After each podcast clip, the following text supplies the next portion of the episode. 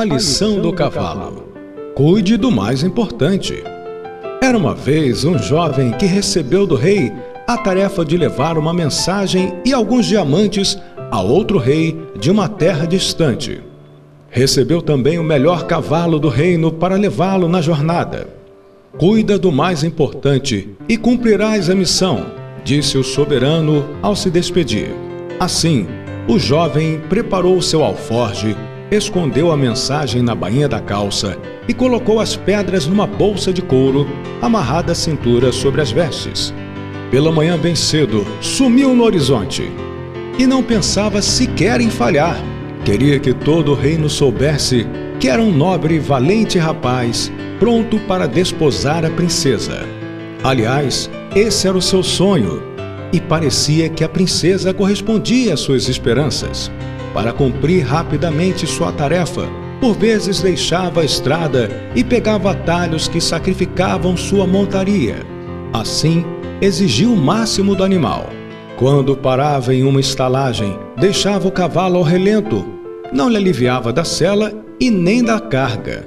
Tampouco se preocupava em dar-lhe de beber ou providenciar alguma ração.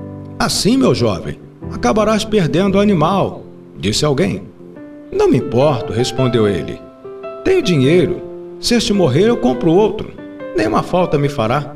Com o passar dos dias e sob tamanho esforço, o pobre animal, não suportando mais os maus tratos, caiu morto na estrada. O jovem simplesmente o amaldiçoou e seguiu o caminho a pé. Acontece que nessa parte do país havia poucas fazendas e eram muito distantes umas das outras. Passadas algumas horas, ele se deu conta da falta que lhe fazia o animal. Estava exausto e sedento. Já havia deixado pelo caminho toda a tralha, com exceção das pedras, pois lembrava da recomendação do rei: cuide do mais importante. Seu passo se tornou curto e lento. As paradas frequentes e longas.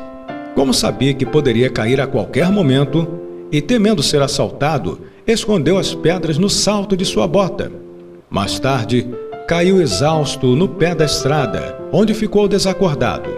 Para sua sorte, uma caravana de mercadores que seguia viagem para o seu reino o encontrou e cuidou dele. Ao recobrar os sentidos, encontrou-se de volta em sua cidade. Imediatamente foi ter com o rei para contar o que havia acontecido e, com a maior disfarçatez, colocou toda a culpa do insucesso nas costas do cavalo, fraco e doente, que recebera. Porém, Majestade, conforme me recomendastes, cuide do mais importante.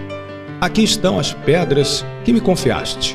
Devolvo-as a ti, não perdi uma sequer.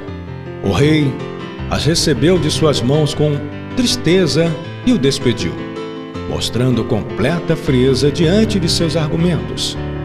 Abatido, o jovem deixou o palácio arrasado.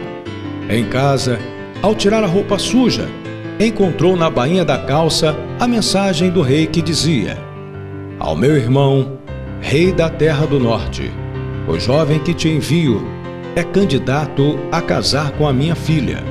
Esta jornada é uma prova. Dê a ele alguns diamantes e um bom cavalo. Recomendei que cuidasse do mais importante Faz-me, portanto, este grande favor e verifique o estado do cavalo. Se o animal estiver forte e viçoso, saberei que o jovem aprecia a fidelidade e força de quem o auxilia na jornada. Se, porém, perder o animal e apenas guardar as pedras, não será um bom marido nem rei, pois terá olhos apenas para o tesouro do reino e não dará importância à rainha nem àqueles que o servem. Comparamos essa história com o ser humano que segue sua jornada na vida tão preocupado com o seu exterior, isto é, com os bens que tudo guarda como se fosse ouro, esquecendo de alimentar sua alma e espírito com a alegria e o amor de Deus.